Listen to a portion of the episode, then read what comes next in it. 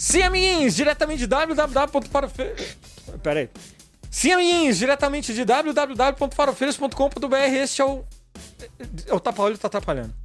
Sim, amiguinhos, diretamente de www.farofeiros.com.br. Este é o Farofeiros Cast número 83. Eu sou o Rodrigo Castro e... Eu tava usando tapa-olho, mas não, não deu. Atrapalhou a visão. Mas não estou só! Temos ela, que entende mais de pirataria do que os piratas, Paula Costa. Depois ele não quer que eu faça bullying com ele no Twitter, né? Só no Twitter? Como assim só no Twitter? Se fosse só no Twitter, eu tava no lucro, pelo amor de Deus. O que, ele o que eu... abre este podcast desta maneira. Desta maneira. Eu vou fazer o tá. quê? Se a minha sogra me deu isso aqui. É, é, é coisa da sogra. Coisa da sogra. Vou fazer o quê? É. Mas também temos ele, que comprou três pernas de pirata, Pedro Otávio. Ai, boa noite. E eu sou fã número um de One Piece por causa da pirataria. E não é porque ele é um anime de piratas. Uau! Olha só, revelações aqui. E não podemos esquecer dele, que pirateia amizades em troca de dados pirateados e celulares piratas, José Fernando. E... Você entendeu essa piada? Não, não. Essa foi feita para você não entender mesmo. O objetivo tá. é sempre esse, né? Ah, não, agora, agora, agora eu tô virando profissional nisso. Tudo bom, Zé? Eu tô bom, ao contrário de certos alguém que não tá. Né? Eu queria fazer um anúncio aqui que, de, é, diferente do senhor Olavo, é, eu parei de fumar. Ah, olha só, parabéns! Oh, por favor. Ah. A, diferença, a diferença pro Olavo é que eu parei por escolha, né? Cê sabe que o, o, Olavo ele tá igual um, um tesouro de pirata, né? Ah, é? Enterrado bem fundo.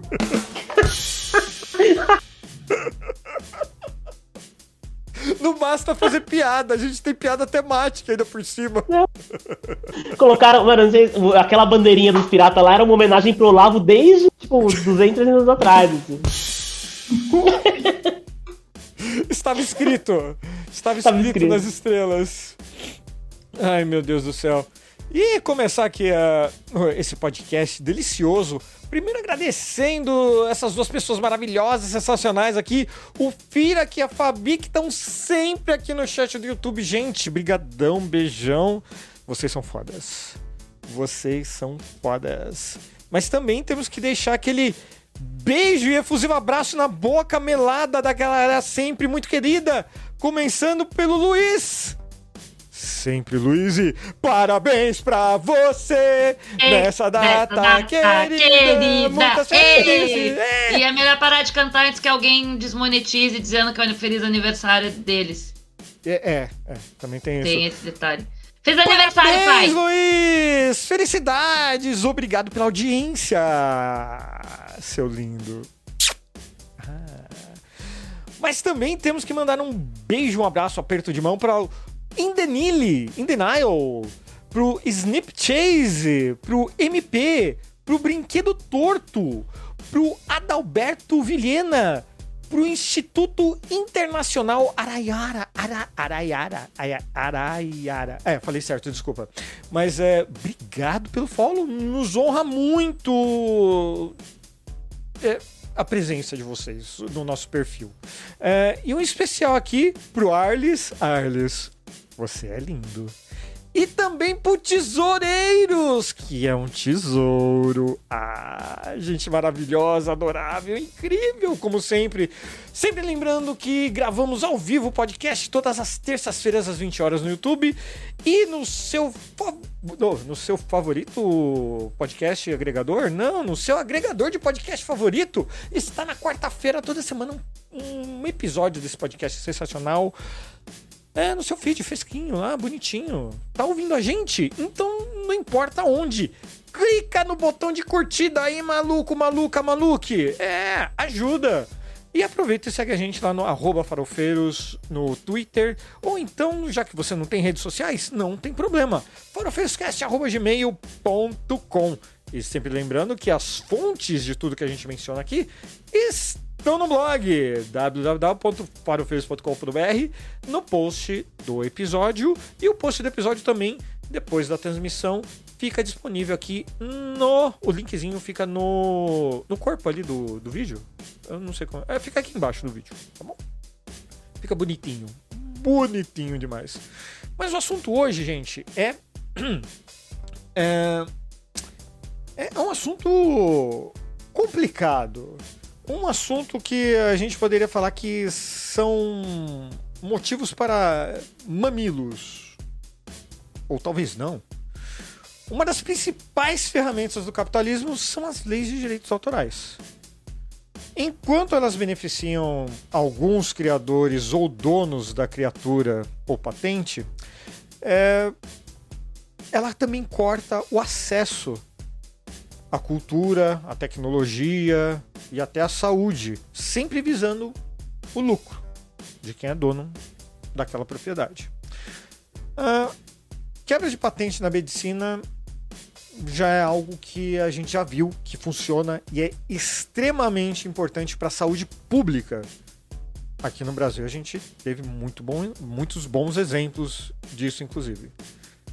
Na cultura, quando a, a patente, quando a, a propriedade intelectual não não é um, um, objeto que bloqueia a transmissão, a disseminação dessa, dessa peça, é, beneficia a sociedade como um todo.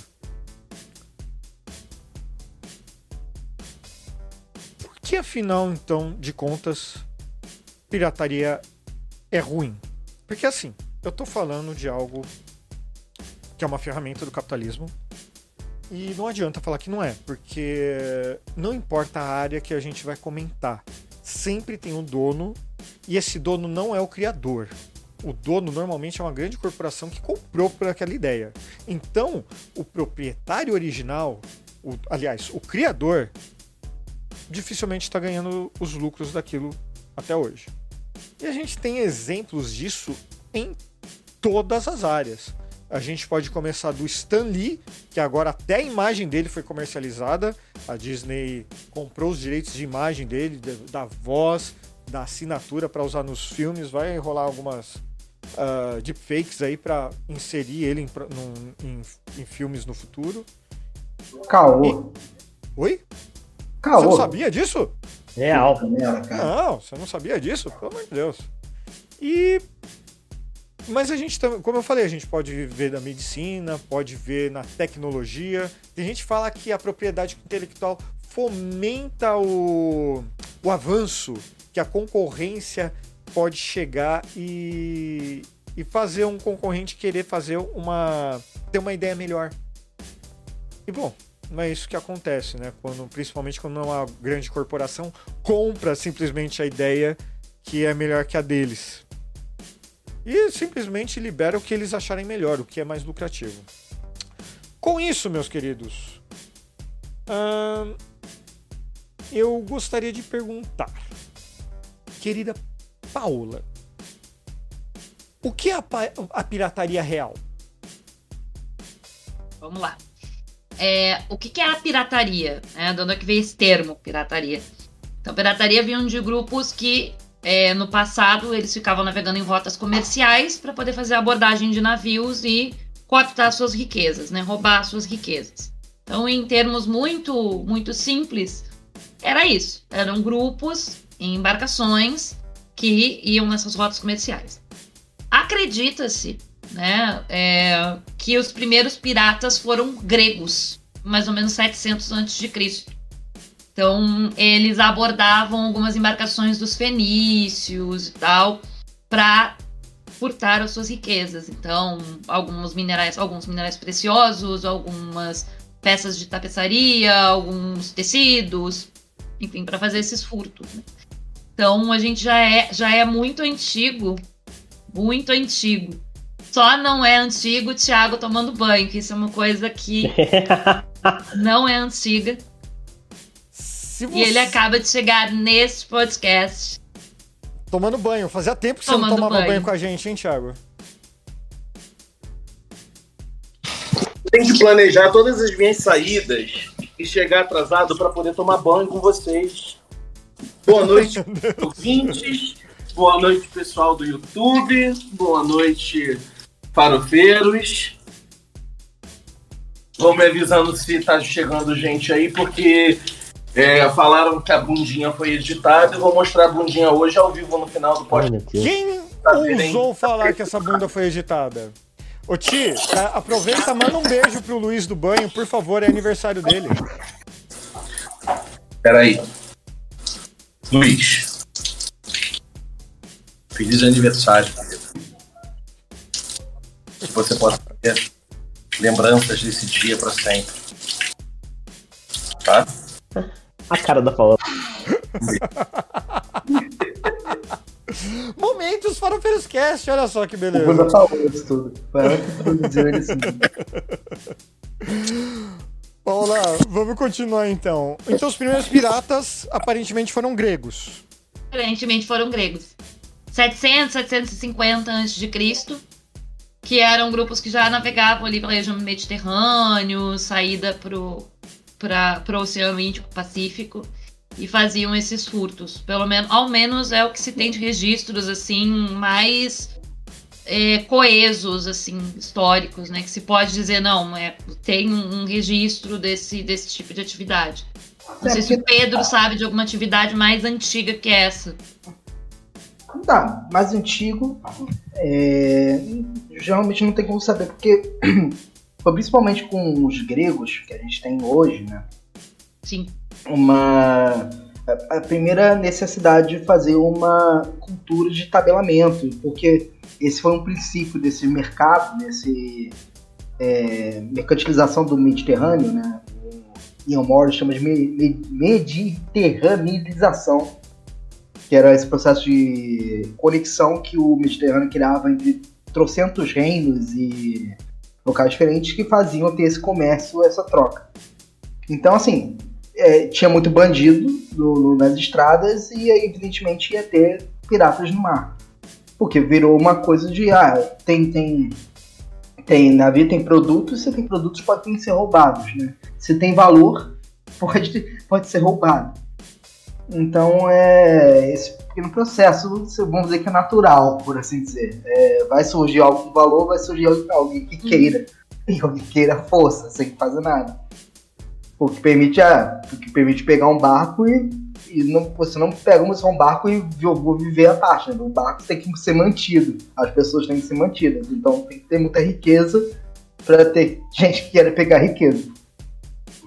Fala, Ti.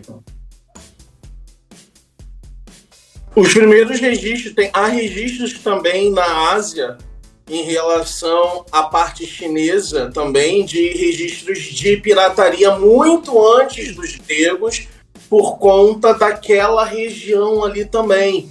Então há registros da, pró da própria história sobre, se eu não me engano, Gengis Khan vem até mesmo antes de Gengis Khan, Marco Polo, alguém dessa, tô tentando lembrar.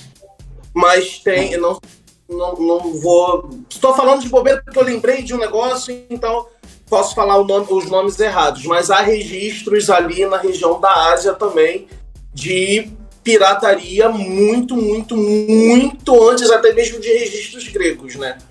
Isso. E tem uma, uma questão cartográfica, que ah, daí isso o Thiago me fez lembrar de uma questão da cartografia chinesa, que quando a China ela começa a perceber que existe uma grande. começa a existir um grande saqueamento das, na- nessa região, nessa faixa litorânea, nessas proximidades com o mar, o que, que, a o que, que os chineses começam a fazer? O mapeamento das áreas por onde eles fazem as rotas comerciais, eles começam a colocar algumas simbologias é, no mar, como se fossem, por exemplo, dragões. E aí, o tipo de dragão que eles colocavam, eles sabiam qual era o tipo de dragão que significava uma área de afundamento de navio, porque tinha, por exemplo, uma, uma área vulcânica, uma ilha vulcânica submersa ou algo do tipo, ou era uma área onde poderiam sofrer ataques. Então eles sabiam, e esse tipo de dragão aqui, virado para um determinado lado, significa afundar navio e para e dragão virado para esse lado, para outro lado significa pirataria. Por isso, Nossa, dos mas- gran... Por isso de muitos registros sobre monstros do mar. E Isso. isso foi sendo herdado por outras culturas. É uma pergunta aqui. Isso era um tipo de cartografia super primitiva, certo? Porque imagino que você não tinha. Ah, é porque tem um vulcão. E o vulcão é assim assado. Então, eu imagino que o barco Não, ia, se perdia. Afundamento de navio. Isso, afundamento de navio. É, o barco ia, se perdia, ninguém voltava, todo mundo ficava tipo, ah, alguma coisa aconteceu, voltava um ou outro, falou, ai, cuspiu, cu- cuspiu fogo. Ah, é um dragão, em linhas gerais. Ou, é, ou o que acontecia muito.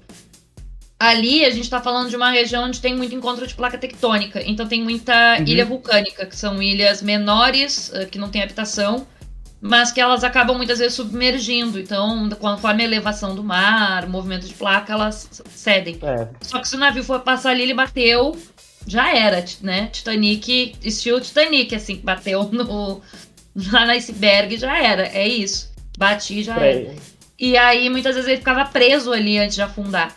Então, quando estavam muitas embarcações, a frota estava indo e o primeiro afundava, os que estavam vindo atrás tentavam resgatar o máximo de pessoas, ou, na verdade, muito mais material, conteúdo do navio, da embarcação. E aí alertavam que aquela região era uma região onde o barco podia afundar. E aí eles usavam o, o- o- eles usavam a ima- o imagético do dragão é muito mesmo cientes de que não era um dragão, isso eles tinham consciência que não era um dragão, mas era esse imagético, né? De, de- é um perigo, é algo que não pode ir até lá, tu porque tu- você não vai tocar num dragão, né? Você não vai, pela mitologia, você Então. não vai subir em cima do dragão e sair um, atrás. Ele não é uma é, brincadeira, né? sentido. vou dar um, um Eu vou só fazer, rapidinho, Pedrão, só pra fazer um adendo aqui, que o, o, o Ti comentou do Gengis Khan e do Marco Polo, mas Gengis Khan e Marco Polo foram quase contemporâneos ali do século XIII.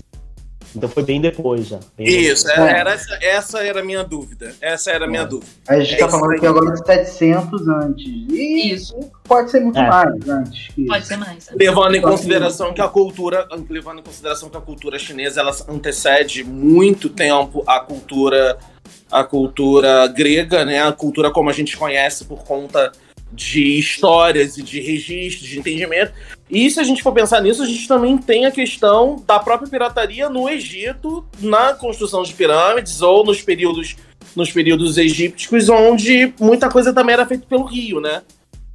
É. Onde as Sim, sim, o que eu tô falando é, é, desses registros, e vamos dizer que eu falo, temos registro de tabelamento. Por quê? É, nos gregos, principalmente, é, vamos dizer que o grego que a gente. O nosso grego antigo que a gente mais conhece é o linear B, que a gente chama, e o linear A, que é muito mais antigo que isso, é um grego primitivo. É, ele, ele, por exemplo, o linear A, a gente não tem alfabeto, alfabeto completo, porque ele é basicamente um idioma de tabelamento. Ah, tantos quantidade, quantidade isso por quê? É comércio. Eles estavam fazendo isso e dessa parte de comércio e ter essa ideia de tanto foi levado, tanto chegou, tanto coisa, é, também tinha o quanto se perdeu. Se perdeu por afundamento, se perdeu por, por pirataria e afins. Então, vamos dizer que é quando eles estavam preocupados em fazer esse tipo, porque era uma comercialização mais complexa vamos dizer, antes mesmo deles, deles descobrirem o bronze né, como material, já estava tendo comércio. Em um dos comércios, por exemplo, é, a primeira coisa era a obsidiana. Antes deles manipularem metal, já tinha comércio. Então, é, em Tamarino, assim, no, do, do Mediterrâneo. Obsidiana é o vidro do dragão, do Game of Thrones? É, KKKKK. porque justamente é, eles não sabiam manipular o metal, te pegava a pedra, né, quebra ela, e quando quebra ela vem, tipo, afiada. É um vidro, né? Então já viram uma, um primeiro materialzinho de corte para fabricação de armas mais primitivas e afins. E para não pergunta? dizer que no Brasil não teve, porque tem muita gente que fica, ai, no Brasil teve pirata? Então, sim. Porque como o Pedro falou, tem rota comercial marítima, vai ter pirata. Até no de Rio, como ele falou, mas É. assim, Vai ter rota comercial é, é, hídrica, rotas hídricas, é, você vai ter pirataria. Então, o Brasil, por exemplo, quando os portugueses começam a chegar aqui, que começa a ter essa rota, Europa, Europa, América do Sul, a gente vai ter. Então, existe registro, por exemplo, de, de 1504, 1506, de aproximação de grupos que não eram os portugueses. Que não eram, que não eram esses grupos. E tem o caso mais, acho que é o mais, um dos mais emblemáticos do Brasil, que é o caso de Santa Catarina. Os piratas de Santa Catarina. Quem já foi a Santa Catarina, no litoral, deve ter visto que tem muito barco pirata, não sei o que pirata. Puta que pariu do pirata, né? Por que, que tem tanto isso lá? Porque o fundador de Florianópolis foi morto por piratas. O. Dias Velho. Ah, é? Sim. Você sabe a motivação? Foi. Eu, eu mas. Enfim. Já era século XVII. Final do século XVII, segunda metade do século XVII. Eu não sei precisar a data, mas era 1680 e alguma coisa, tá? Por aí. O Dias Velho era um bandeirante e ele estava na fundação de Florianópolis. E eles, eles invadiram a ilha, se, se invadiu o povoado na busca de prata. Porque eles achavam que tinham levado minerais preciosos e tinha esse material lá. Porque o que aconteceu? Ah, o sul do Brasil ficou durante muito tempo sem ter uma grande ocupação. Porque você teve toda a ocupação territorial, e aí vamos falar de geografia territorial, né? Ah, você teve toda a ocupação territorial no litoral, é, no litoral nordeste. Daí você teve a ocupação do litoral sudeste, do, do sudeste, mas a ocupação do litoral sul não era tão abrangente. Você tinha algumas ocupações aqui para a região de Rio Grande, por exemplo, alguma coisa no, em Santa Catarina, em- em- no Paraná, mas você não tinha uma grande ocupação no litoral. E aí, quando começa a ter expansão para essa ocupação litorânea, você começa a ter bandeirantes e, e, enfim, vindo para cá para fazer a formação de, de povoados, para tentar estruturar esses povoados, principalmente Santa Catarina e norte do Rio Grande do Sul, e litoral norte do Rio Grande do Sul. E aí, nessa, nessas levas, é, se, os- já há muito tempo os piratas andavam por aqui, né? Então eles já tinham feito amizade com povos originários, eles já tinham saído de rotas comerciais, de rotas aqui do sul com material apropriado daqui, dessa região, porque afinal de contas eles faziam meio que tentavam fazer uma amizade ali com os povos originários, Você está mas não eram bem que o Sabe quem aquela descobriu coisa- o Brasil foram os piratas? Sabe aquela coisa do. Aquela coisa bem babaca do trocar o espelhinho por, por pau-brasil, aquela coisa bem, bem babaca que a gente, que a gente vê em, em livro. Então, assim, era uma, era uma tentativa, eles faziam uma tentativa de aproximação. É, Só que sem tentar fazer. Essa tentativa de aproximação deles não era da mesma maneira que os europeus estavam fazendo. Não era da mesma forma que o português estava fazendo. Era realmente numa tentativa de conseguir se aproximar mais do litoral e mais das áreas onde eles poderiam conseguir madeira, onde poderia conseguir algum tipo de prata, algum outro tipo de mineral, alguma coisa que fosse é, vantajosa comercialmente. Então eles faziam muito essa tentativa de aproximação aqui no sul. É, isso expulsou, inclusive, muitos povos originários da- do litoral. Muitos fugiram, muitos saíram do litoral em função de aproximação de estranhos, né? Por, por vias marítimas, dessas aproximações.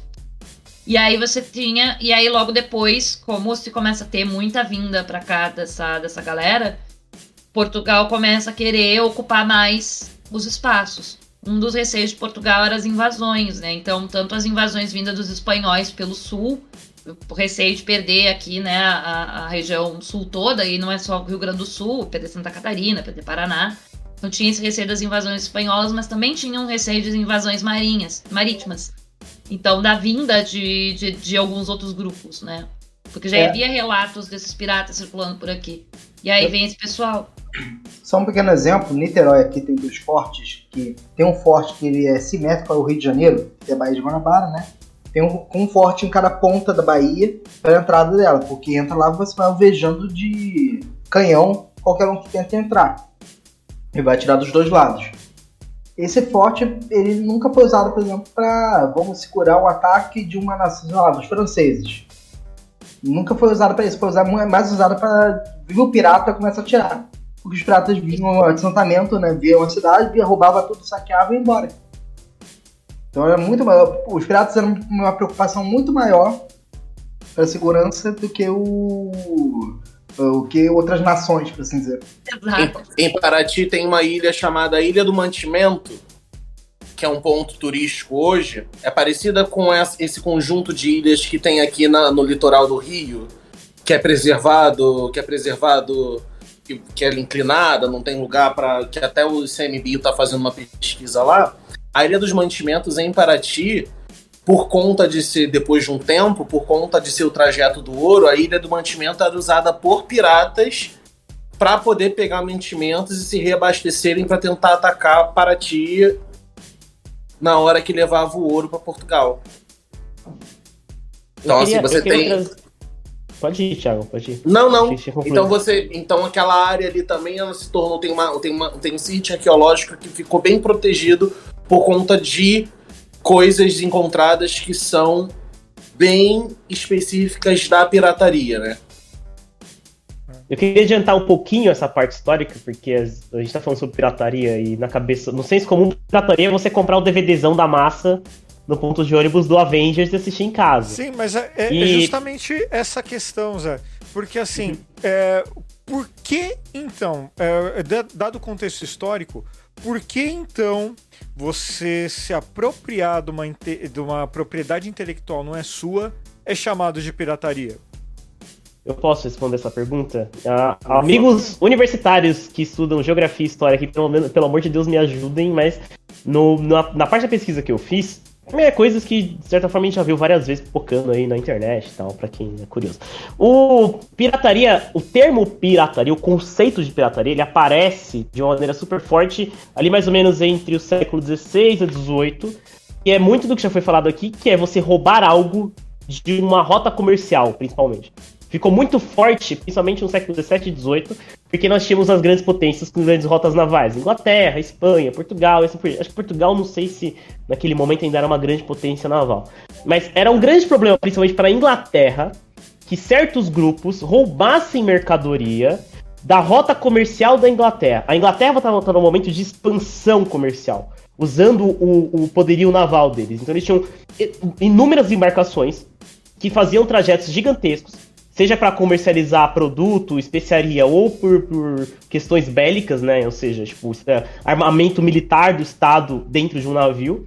E esses navios eram roubados ou atacados por por aquilo que eles chamavam de pirata, que era alguém que estava à margem da tutela do Estado inglês, à margem da tutela do comércio inglês. Ou seja, eles começaram a criar esse demônio do pirata, porque eles roubavam dinheiro do que a gente pode chamar de capitalista primitivo, que eram grandes donos de comércio, grandes donos de terra ingleses, principalmente, que mandavam comércio, especiarias e mercadorias pra lá e pra cá, e não queriam que piratas roubassem a mercadoria deles. O grande problema é que a Inglaterra estava num momento de expansão tão grande que ela estava quase praticamente obrigando o povo a trabalhar em navios que, for- que fizessem serviços de comércio naval.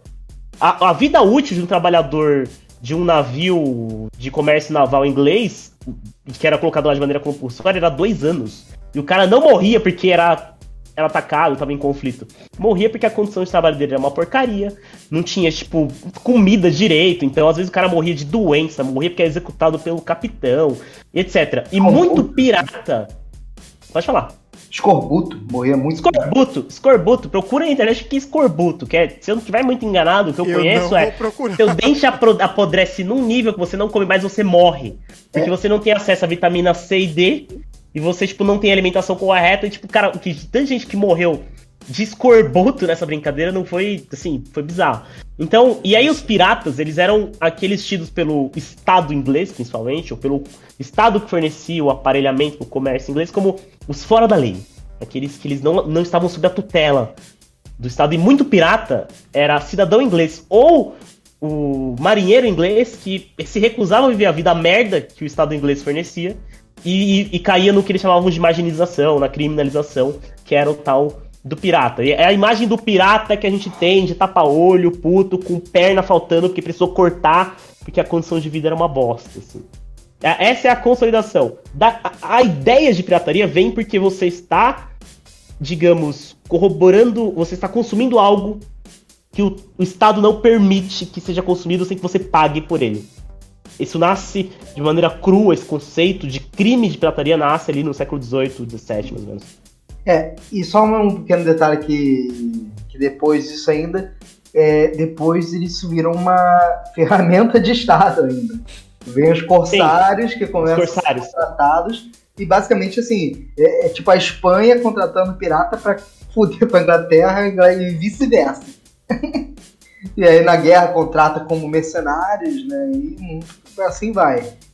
É, nesse, nesse período ali, é engraçado você pensar que nesse período ali, 17 e 18, a pirataria ele era, de certa forma, um ponto de resistência a um capitalismo primitivo. Vamos lá, já que você falou de resistência e pirataria, eu tenho uma pergunta pro Thiago. Ti, a toalha do Lula é pirata? Não. Não. Original. Original, o da marca Lula. Da marca Lula. Da marca Lula. Da marca Lula. Lula. Tá. É, tá. É, ah, é o que faz L, né? Ah, eu sei. Tá bom. É, bom, com, eh, di- dito tudo isso aí, isso, é, a gente chega no, no mundo atual, na era da informação, tecnologia, vacina. Tudo tem um dono, tudo tem uma patente. É, a pessoa que criou dificilmente é, recebe o, o dinheiro daquilo que criou, porque daí ele vende para alguém que ganha muito mais em cima daquela propriedade. E tem gente que não tem acesso a, a esse material.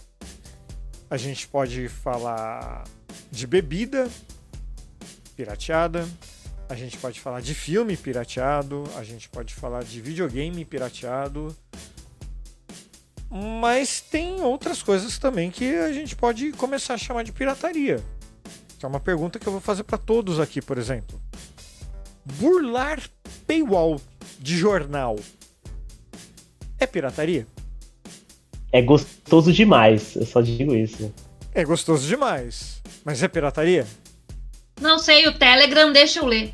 Ah, o Telegram, deixa. Eu, eu, eu uso. Leitura rápida do Telegram. Não sei se- pera, Como é que é? Telegram Como é que que- funciona isso? aí? Eu não, eu, eu não conheço. É, sério, eu não conheço. Como é que funciona isso aí? Leitura rápida do Telegram, amor. Joga o lá para tuas lá? mensagens salva. Joga para tuas mensagens salva, vai aparecer um negocinho escrito leitura rápida. Mas ele puxa o Clica ali. texto inteiro? É, Rapaz, como é que eu não sei? é, só que tu tem que mandar Eu abrir o link não, no né? navegador do Telegram. É que um e aí o primo Telegram meu. te dá uma leitura rápida. Só o Né? que às vezes acontece, dependendo do jornal, que tu não consegue ver, tipo, uma foto, sabe? Mas assim, o texto base, o Telegram te permite fazer a leitura dentro do próprio Telegram. Que engraçado, um primo meu. Eu não vou mandar, né? Porque seria pirataria, né? Mas um vou primo dizer pra você o seguinte: não acho que seja pirataria, Hum, porque afinal de contas, os jornais estão colocando os links deles em canais oficiais do Telegram. Com leitura rápida. Mas não é uma. Mas não, não é uma propriedade intelectual que a gente, por outros meios, não deveria é, obter, vamos dizer assim? Eu tô querendo Uma complicar sua vida, notícia? Paula. Notícia é uma Mas propriedade, eles, eles propriedade estão intelectual? colocando lá de uma maneira que o aplicativo não abre. Por exemplo, vou dar um exemplo, tá? Tem um jornal que há poucos dias lançou aí um, uma uma série uma, de, de reportagens a respeito é, do conservadorismo na educação. Fizeram várias perguntas, né? E descobriram que as pessoas não são conservadoras quando o assunto é educação. Oh, oh Olha só. né? Fizeram essa grande descoberta. E aí, ãh, não tinham os gráficos quando tu abre leitura rápida. Mas o texto base, para te entender o que, que eles tinham feito e como estavam os dados, tu tinha acesso pelo próprio Telegram. No próprio canal do jornal. Eu não precisei mandar o link para lugar nenhum. Já aparecia a leitura rápida no próprio canal do jornal. Então tá. Pelo Telegram não é pirataria. Então vou não voltar sei se é pirataria ou não. Tudo bem, tudo bem, tudo bem. Mas, mas... se eles estão colocando lá, o que eu vou dizer? Né? Então, assim, mas eu, eu, vou insistir só mais um pouquinho na minha pergunta. E eu te devolvo uma. Eu te devolvo com outra pergunta. A verdade tem dono? Não, mas a notícia aparentemente tem. É esse o negócio. E, e, assim, eu não estou defendendo o sistema que, que quer que monetiza em cima de notícias. Eu concordo com o Pedro que a verdade não tem dono. Só que os jornais estão fazendo. Você só consegue se informar se você pagar. Você só consegue ver o que está passando na Globo News se você pagar. Você só consegue ver quais são as principais notícias no Twitter se você pagar a internet, se você tiver um dispositivo que normalmente não é barato, seja celular, seja computador, whatever. Para você ficar sabendo o que está acontecendo hoje, você precisa gastar dinheiro. A gente comprava jornal antigamente, antes da internet é um, entre aspas, é um paywall. Você não ia poder ler a matéria sem ter, sem ter pago por ela, sem ter pago o jornal. Então você então, está dizendo. Pode... Você Vai. está me dizendo que a biblioteca pública do município que eu morava, que assinava todos os jornais e estava lá e disponibilizava todos eles para que eu lesse gratuitamente, sentadinha nas cadeiras, estava fazendo pirataria? E, o, aquele, e aquele dono de, de banca de jornal que permitia que você lesse o jornal sentado bem no, na, na, na, banquinha de jornal, ele estava permitindo a pirataria também. Sim, Sim também. Então, eu, eu, eu acho Olha, que é um pouquinho, é um pouquinho mais óbvio. O sistema. Eu acho que é um pouco mais óbvio, porque assim, o conceito de pirataria ele existe dentro de uma legalização do que é veiculação de uma propriedade intelectual, certo? Sim. Existe algo que descreve que, tipo, a propriedade intelectual do. Eh, que, a, a, que a, o que é escrito no jornal é propriedade intelectual e, portanto, você tem que pagar por isso? Sim, tanto que a reprodução dele não é permitida nem em partes, nem em sua totalidade, sem a expressão, autorização escrita ah, então... do, do jornal. Não é, não é Porque do jornalista, é do jornal. Porque para configurar a pirataria, você tem que cair na questão da propriedade intelectual, você tem que cair na lei de propriedade intelectual que a lei é, né? Não sabe, é para favorecer quem tem dinheiro, para nós contas. É pra favorecer o é uma arma do capitalismo. Sim. Se não está lá dentro, então não deveria ser considerado é, pirataria. Aí é que Mas tá. tá, aí é... tá dentro. É esse o negócio. É, para você ter ideia, o, o, no blog eu tava querendo colocar aquele o Creative Commons. Mas o Creative Commons ele permite que qualquer pessoa pegue o que você tiver ali e jogue em qualquer lugar sem ônus, sem mencionar, eu coloquei uh, que é permitido a cópia total ou parcial, desde que seja mencionada a fonte. O Creative Commons não tem esse critério? Tem um dos critérios, esse. Mas é, eu queria deixar liberado total. Só que a gente vive num mundo uhum. que a pessoa quer pegar o que eu tô fazendo de maneira gratuita para lucrar também é, sem ter esforço. Cai, sem, a gente sem, cai na merda entendeu? do modelo gente... produtivo. É. Mas aí, Rodrigo, eu entro, num, eu, entro numa, eu entro num problema. Porque hum. é o seguinte, na questão do jornal, por exemplo, não estou falando do paywall, mas estou falando do jornal em papel comprado. Tá. Se a gente colocar. Se eles não quisessem, nesse caso, vamos falar na, na, no conceito pirataria o que, que aconteceria? Não teria banca de jornal vendendo. Os jornais eles venderiam os jornais, os jornais, os jornais eles venderiam diretamente com eles, impedindo que outras pessoas tivessem acesso e assim não houvesse o, a disseminação dessa informação sem o, o devido crédito. Então, assim, eu não considero pirataria, por exemplo, a biblioteca pública ou o jornaleiro permitir que eu lesse o jornal sem precisar comprar, porque o dono daquela propriedade intelectual deu uma brecha e permitiu que outras pessoas tivessem acesso. vamos lá. Eu vou mudar um pouquinho. Puta que pariu, o pessoal vai me xingar já já aqui, porque eu tô sendo um advogado diabo aqui hoje. Mas... Não, não, mas vamos lá. seja, pelo amor de Deus. Vamos lá, Ti. Você é dono de quantas propriedades intelectuais? Nenhuma. Tá. Vamos dizer que você é dono de uma propriedade intelectual. Certo. Você criou um negócio lá e as pessoas começam a ganhar dinheiro ou começam a usar sua propriedade intelectual sem dar crédito e sem te dar dinheiro por aquilo. Como você agiria?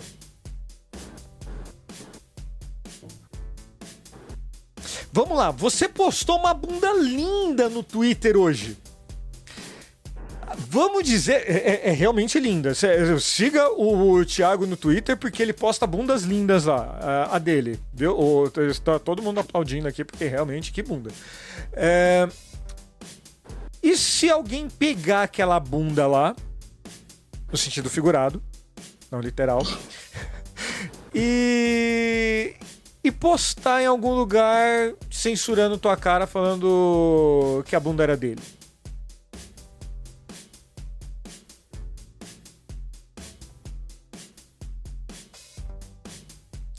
Você É, consegue. Você consegue. Eu- eu- não, eu você consigo- consegue não, não, mais. peraí, eu vou te Não. responder porque assim, eu sou, eu não tô. Então, não eu vou, eu vou, eu vou, eu vou chegar. Eu vou te responder. Não, deixa eu te responder. Sabe qual é o problema? Ah, O capitalismo. sim. Eu vou chegar Acabou o podcast, acabou Acabou aqui. podcast, É, não, é acabou. porque. É, é, Mas acabou, é verdade, é é verdade.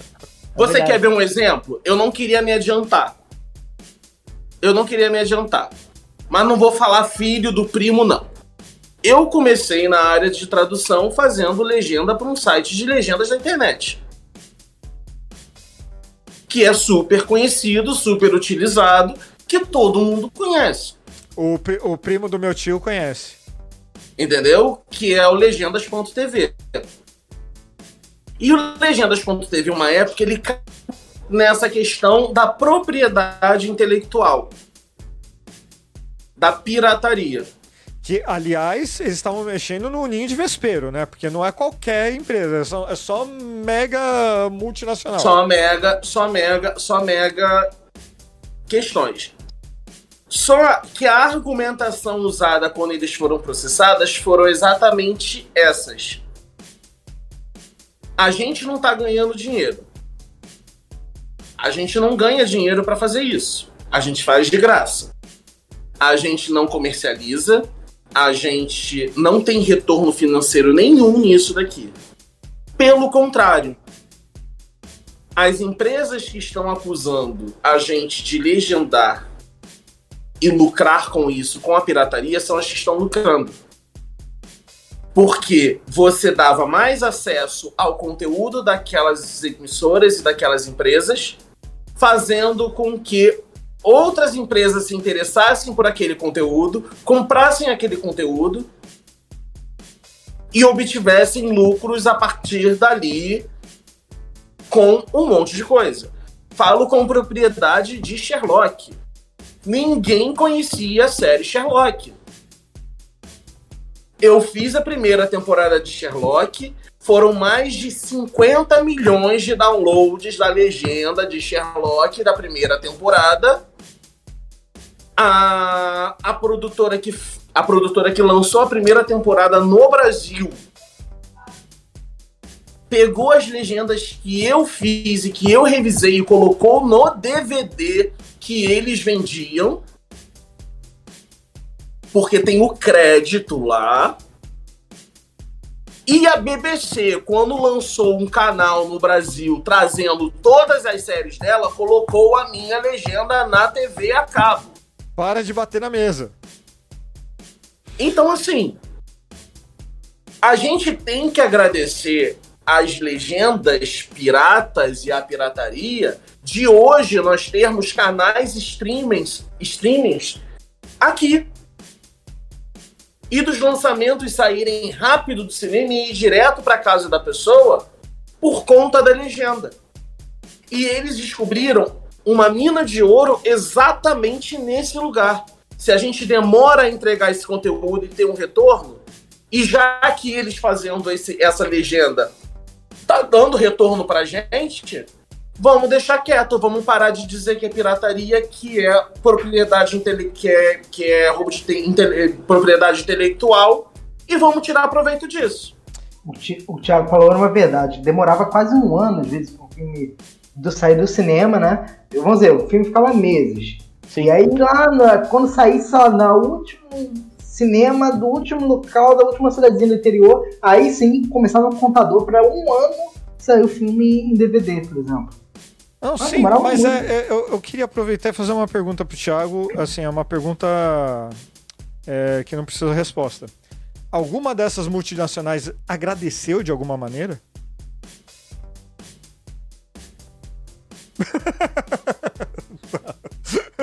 Quem tá esperando aí? Eu vou contar uma outra experiência. Posso contar uma antes? Deixa eu contar eu uma anedota Eu vou te dizer aqui. que sim. Uma agradeceu. Uma agradeceu? Olha. Uma agradeceu. Só, só deixa eu contar uma anedota antes aqui. Pros gamers, pro pessoal que gosta de videogame, sabe Super Mario? Aquele joguinho lá clássico do Nintendinho lá, que você saía andando e sempre morria pro primeiro bichinho antes de pegar o primeiro cogumelo ali? Pois é. A Nintendo é uma das, das empresas mais ferrenhas quanto quando o assunto é cobrança de é, é, propriedade intelectual. Eles não deixam se fazer, não deixam fazer nada, nem de fã, nem de um jeito, nem de outro, do com seus personagens. Quer dizer, isso se você não está pagando o dinheiro que eles querem. Acontece o seguinte: vocês sabem que é emulação o que é ROM, coisa e tal. Emulação. ROM, clássico ROM, sim. É quando você pega um, um programa no seu computador para emular um console de videogame. E pegaram o, esse jogo do Super, Mario, do Super Mario e colocaram no computador. E a Nintendo lançou um monte de processos. É, aliás, deixa eu mencionar aqui: os, a, essa história que eu tô contando é, eu, quem me lembrou dessa história foi o Tavos lá do Mimimídias, que tem um vídeo excelente falando de pirataria, tá nos links aqui de recomendação, inclusive. Uh, e o que acontece nessa história? Uh, a Nintendo tem esse jogo que já faz mais de 30 anos, né? É velho pra cacete, o Super Mario. E daí eles falaram: ah, vamos lançar um console novo, então vamos lançar o jogo velho, né? Vamos ganhar uma graninha aí também lançaram o jogo, custando na época era 6 dólares, 30 reais, alguma coisa assim. O que acontece? O pessoal que conhece de engenharia de software, de. de.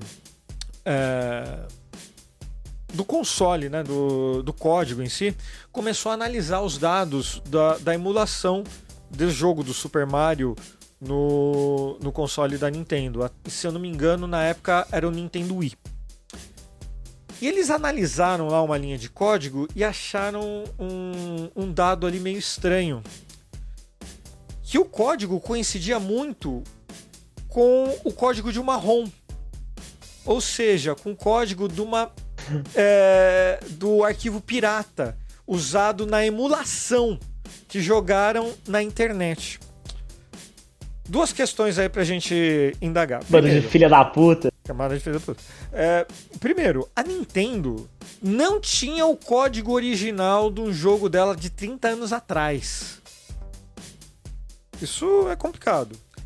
Segundo, a Nintendo baixou da internet gratuitamente uma ROM e botou no console dela, cobrando das pessoas 6 dólares. Se você pega essa ROM e coloca no seu computador, é pirataria. O que que eles fizeram? Eles patentearam a é pirataria, é né? Filha da puta, cara. E assim, esse vídeo do Tavos do Mimimídias, assim, se você gosta de videogames, por favor, vá assistir. É um vídeo longo para variar mas ele é muito bom. A quantidade de processo da Nintendo, cara. A Nintendo processou a Atari, a Nintendo processou a Samsung por fornecer microchips para empresas que faziam o, os cartuchos piratas. A Samsung estava possibilitando a pirataria de cartucho. Eles processaram a Samsung, cara. É cara de pau demais, né? Agora, Ti, conta a sua história, por favor quando a Maquinina lançou Mortal Kombat Legacy direto no YouTube, também não tinha Eu legenda. não lembrava disso, não. Bota aí Mortal Kombat Legacy. Hum. E e ela não tinha legenda. E cada episódio que saía, eu, Thiago, fazia a legenda. Uau. E aí, eles começaram. Eu mandava, eu botava a legenda, botava no canal da minha, da, da equipe, da minha equipe de legenda. Eles vinham, bloqueavam, eles vinham, bloqueavam, eles vinham, bloqueavam o vídeo. Ainda tem alguns vídeos, ainda deve ter alguns vídeos perdidos no YouTube nisso. E vinha de propriedade intelectual, vinha de propriedade intelectual. Aí, um eles não derrubaram, que foi o segundo episódio e bateu muita visualização. E bateu muito inscrito no canal. Quando acabou a série, eu recebi um e-mail, aquele e-mail falando de propriedade intelectual que vem no YouTube, quando você bota alguma coisa, recebi um e-mail deles agradecendo pela legenda e se eles poderiam usar a legenda para colocar na temporada da série no canal oficial deles. Você vê? O, o- o capitalismo só. Eles agradeceram. É, Não, mas eles assim. agradeceram. tudo eu bem, mas é um recebi? trabalho não, gratuito. não recebi. É, Mas eles fize- ganharam trabalho de graça. aí, cê- Então até onde, até onde, até onde a pirataria ela, ti- ela, ela tira da propriedade intelectual? Então assim, há meios e meios, ela tira. Ela tira, você está se apropriando. Perante a lei, você está se apropriando de uma, de uma propriedade intelectual. Aí vem o adendo. Para ganho próprio. Só que a gente não está fazendo um ganho próprio. A gente está fazendo porque a gente gosta de fazer. Então, E porque a gente tá, acha que todo mundo lei- tem tem direito a não acesso àquilo. especifica se é de ganho, se é para ganho próprio ou não. Não é necessário es- é, explicitamente ex- é, existir uma atividade comercial. Só o ato de você pegar e copiar já é contra a lei. Existem alguns dispositivos que eu confesso que na lei brasileira eu não sei se existem. Mas nos Estados Unidos, por exemplo, se você tem um jogo de videogame, você tem direito a ter uma cópia daquele jogo. Pegar o CD e copiar. E agora, se você tem uma cópia digital? Como que faz? Cartucho. Como que você faz para copiar esse cartucho se não é por meios bem caros e talvez escusos, não sei. Sabe? A pirataria sempre tem alguém lucrando. O negócio o que que é? É que quem consome e eu acho que é- é- esse é um lado importante da gente frisar. Normalmente, como você como você estava falando, Ti, do, do negócio de não ter recebido coisa e tal, do Sherlock, por exemplo, também, a popularização que você. Quantas pessoas tiveram acesso ao que você fez sem ter que pagar necessariamente um absurdo, um serviço de streaming, ou sei lá o que, ou, de- ou comprar o DVD, sabe? É, acontece isso muito em todas as áreas. E antes da gente aprofundar, principalmente da parte do capitalismo, contar outra anedota, né? É, Meu irmão ele fala ele com muito mais propriedade, que ele já está mais envolvido. Meu irmão ele fazia a parte de tradução de mangás é, pro Brasil. Os mangás não tinham para cá.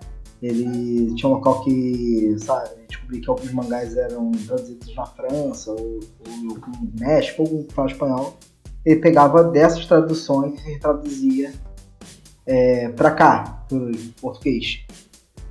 É, ele fala assim que depois de muito tempo, é, muitos desses é, mangás e animes também só chegaram ao Brasil por isso, porque simplesmente ah, não, não é mercado, não vem para cá. É fansub Bom. mesmo o nome, né? É, fansub. O, no caso, o, o, o anime que eu mais gosto na minha vida é One Piece. Por exemplo, ele é famoso desde 20 anos atrás no Japão. E aqui no Brasil não vinha de jeito nenhum, de jeito nenhum. E, e só vinha pelos, pela- pela- pelas pessoas fazendo fansub. E assim, depois, eh, acho que foi de alguns anos pra cá, teve um coletivo que as empresas perceberam, peraí, One Piece tem mercado aqui, e aí começou a, a mandar. E eu fiquei. Então, assim, eu, eu vi consumir tudo mais One Piece e virei fã número um foi somente pelo fansub, porque não seria japonês, não vou ter como acesso direto, eu só conseguia através deles. Eu não tinha meios lícitos para que eu. É, assim, meios oficiais para que eu lesse em português aqui. Não existia. Não, mas por que, que você não fez um curso de japonês pra ler o gibi ou então pra ver o anime? Ah, assim. Mal, mal completei meu inglês, né? Acho que eu consegui japonês. É, mas, caminhos à parte. E aí chegou o, a Crunchyroll, que era um grande dessas assim, de fansub e afins.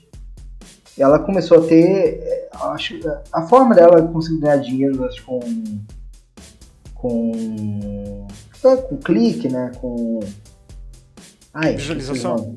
Visualização e afins.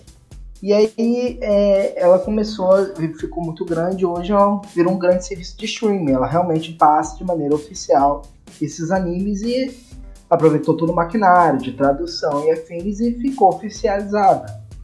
Né? Só quando ela se oficializou a- é, no, no mundo, ela começou a dar strike nos outros que faziam fansub.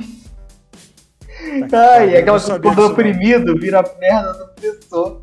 Filha da É. puta, eles começaram a dar strike, a quebrar, derrubar site.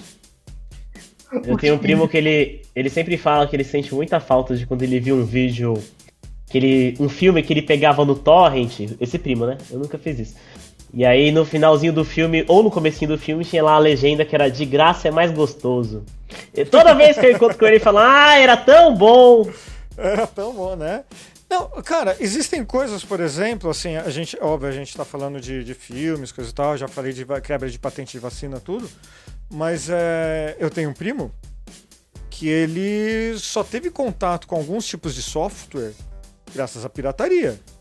Photoshop, por exemplo, esse meu primo, ele só teve. Ele só aprendeu efetivamente a mexer é, graças à pirataria. Porque. Hum. uh, Eu tenho 10 primos que tem essa trajetória aí, viu? 10! Hein? A mesma história. 10 É, primos. Eu isso tenho, que- eu, tenho, eu tenho todos os meus primos, todas as minhas primas, elas aprenderam a mexer em todos os softwares. Tem uma prima que deu aula em cursos de informática que ela aprendeu todos os softwares, ela tinha tudo dentro do computador dela, que era assim, só desse jeito. E aí viram, e aí de novo viram que poderiam ganhar dinheiro, porque hoje você pode comprar um Windows que ele pode ser, se você pagar um pouquinho mais, ele pode ser colocado a mesma cópia em três computadores.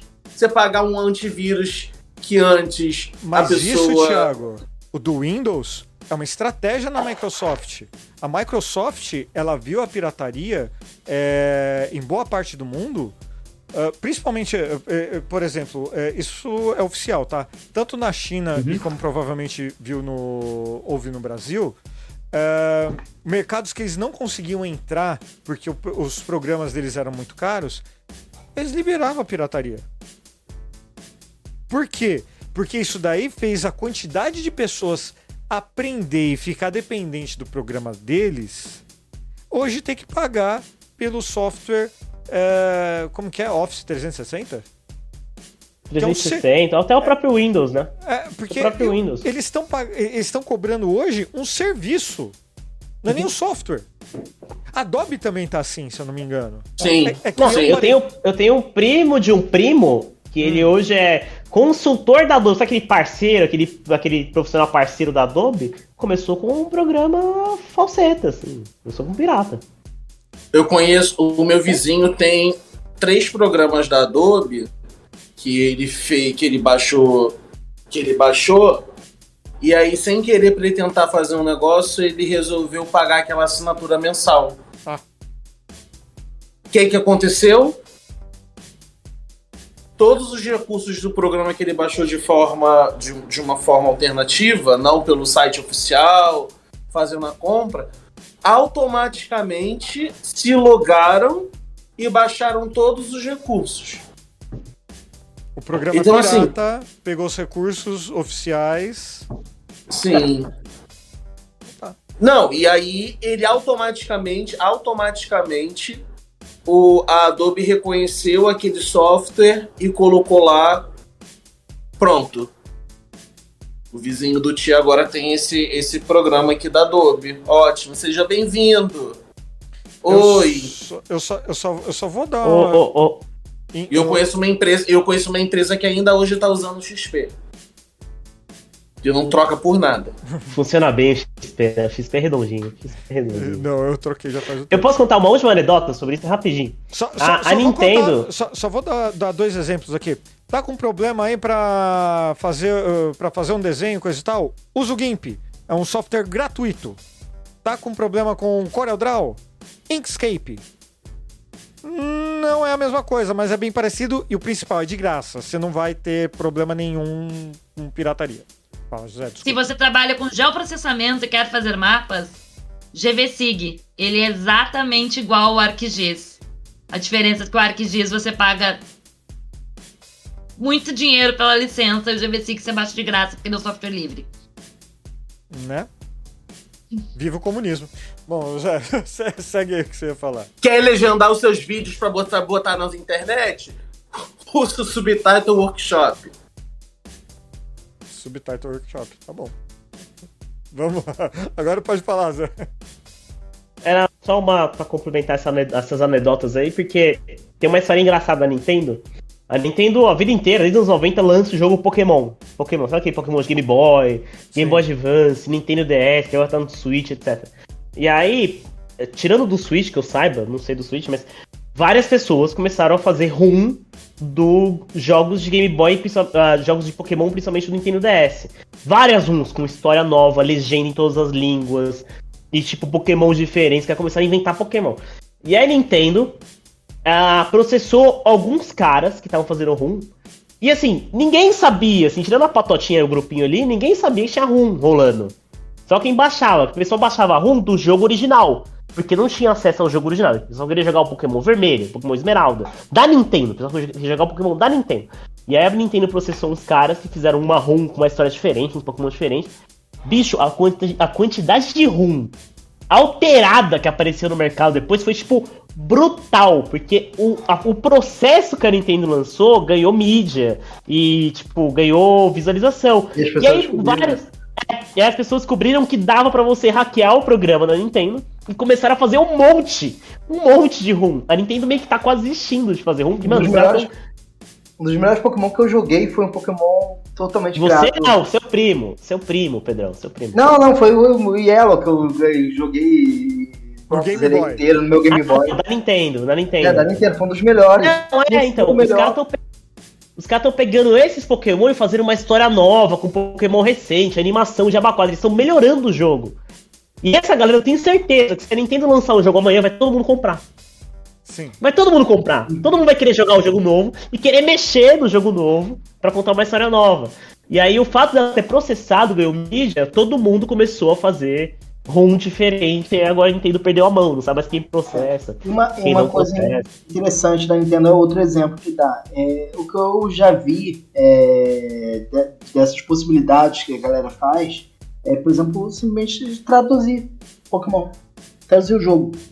É, e, cara, a Nintendo até hoje ela, ela é, dogmaticamente não disponibiliza nenhum jogo em português.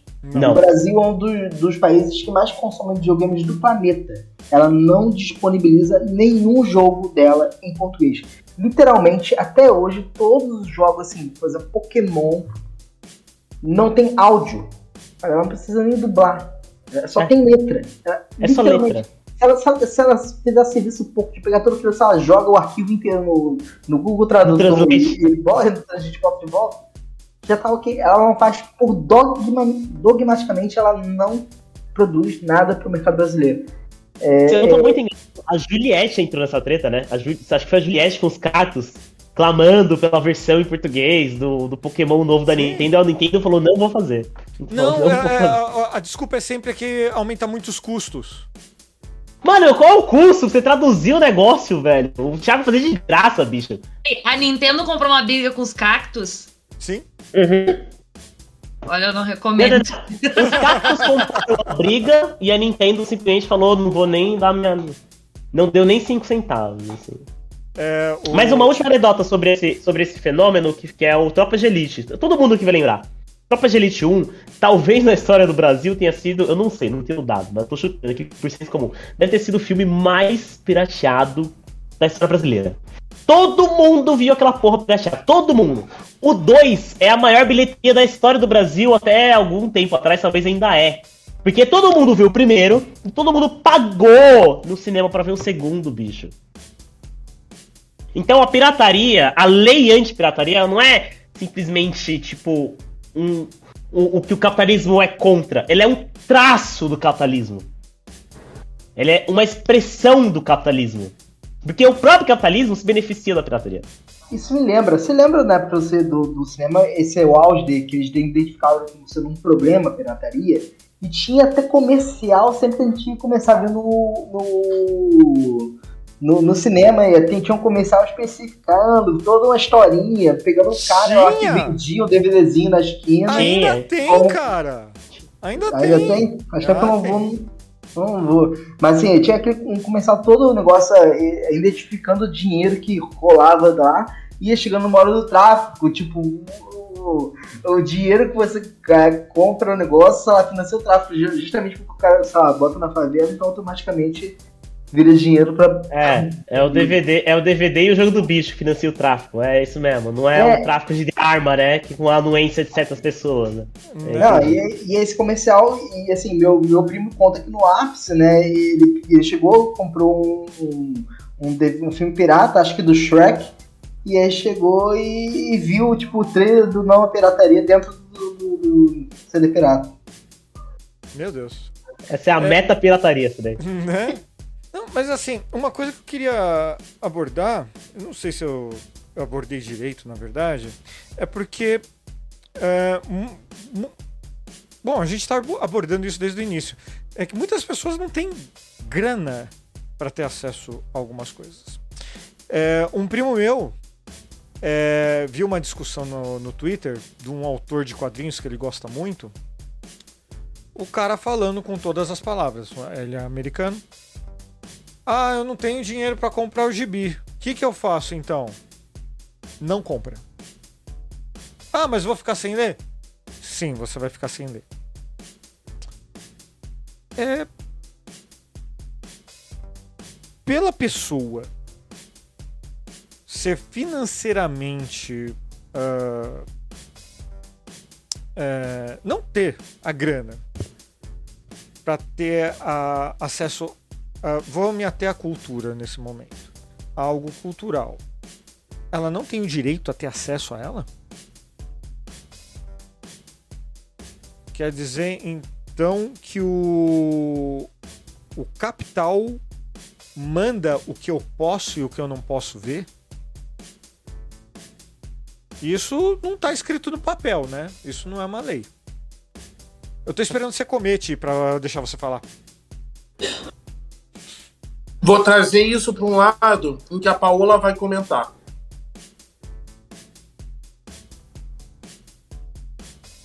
Aconteceu comigo e eu vejo acontecendo hoje em diversos colégios particulares, onde os pais se esforçam horrores para colocar a criança naquele colégio, para a criança ter uma boa educação, para ter um bom futuro, porque a gente sabe a diferença de ensino do ensino particular do ensino público.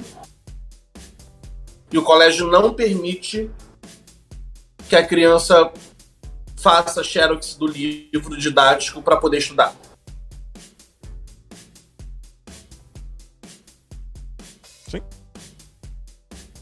É, é o, é o- Então isso me chamou muita atenção porque isso me deu um gatilho. Isso me deu um gatilho. se a pessoa Bom, não tem dinheiro, ela não pode estudar. Eu posso dizer que na minha faculdade eles dão. A gente estuda muito pirataria. Todo semestre, estuda bastante. Eu ia dizer exatamente isso, Pedro.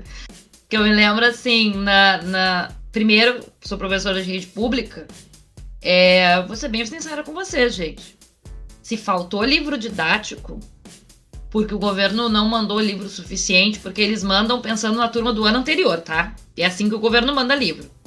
Então, por exemplo, a gente escolheu os livros didáticos em 2020, que chegaram em 2021, para ser distribuídos em 2022, né?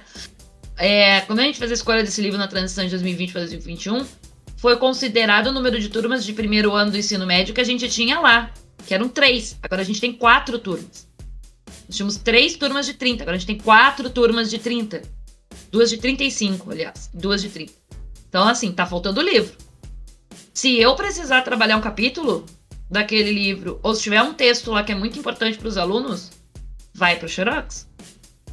A escola vai fazer Xerox para uma turma inteira, sim, de um capítulo inteiro. Se não faltar papel e nem toner, que no caso está faltando, porque verbas atrasadas, de novo. Beijo governo do estado do Rio Grande do Sul. É, e eles e a gente faz. E a escola pública faz sim. Se tem condição, E isso é tem papel, a gente faz, porque o governo não manda, a gente vai lá, a gente faz xerox sim, entrega para o aluno sim, tá? Então, ah, ah, você é a favor da pirataria? Eu sou a favor que meus alunos possam estudar. Ponto. E quando eu tava na faculdade, eu, eu com- fala, ia falar a mesma coisa que o Pedro. Na minha faculdade, gente, eu, isso que eu dei muito polígrafo para amigas que foram fazer graduação em educação. É, teve, teve alguns que eu, que eu dei para ex-alunos meus que foram cursar relações internacionais, os meus de geopolítica, aquela coisa toda. Mas assim, é, tudo xerox. E imagina se não fosse a Xerox. Né? Vamos falar de, de curso superior. O Pedro está aqui no chat falando que não existe eh, ensino superior no Brasil sem pirataria. Eh, Eu fiz Não faculdade há 20 anos atrás, tá? E. Minha gente, eh, era tudo no Xerox. Eu comprei livros, comprei, mas assim. eh, não eram livros caros, mas não dava. Eu, eu pagava a mensa... Eu fiz faculdade particular, Unisquina, mas eu não tinha dinheiro para pagar a faculdade e pagar todos os livros que os professores mandavam comprar. Não tinha. Daí entre pagar Ô, Rodrigo, Seten- na minha 70, 90 faculdade- con- Só só um minuto, Ti. 70, 90 conto no, no livro e 5 reais de Xerox? Pode falar, Ti. na minha faculdade unisquina, você tinha os livros já xerocados, com encadernados, e era encorajado que você fosse lá e comprasse. Porque o livro tá, era falado assim, ó, o livro para quem tem condição é 350 reais. Mas, vocês estão, mas a gente já, já a gente sabe que nem todo mundo tem. Tem o livro bonitinho, já encadernado. A turma inteira com o troço encadernado. Sempre foi assim. E falando isso que a Paula falou da questão do livro didático, o próprio governo incentiva. Algumas, alguns colégios eles receberam é, copiadoras para poder fazer isso. Para você poder tirar xerox do material didático e distribuir para os alunos dentro de sala de aula. A, a Fabi comentou aqui que ela tem uma prima ou conhecida que fez. Não, ela comentou que ela fez ProUni, escola em universidade particular.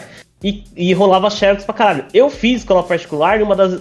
Eu fiz ProUni numa particular que é tipo a elite de São Paulo. Mano, a- o, o curso, sei lá, 10 anos atrás era 3 pau.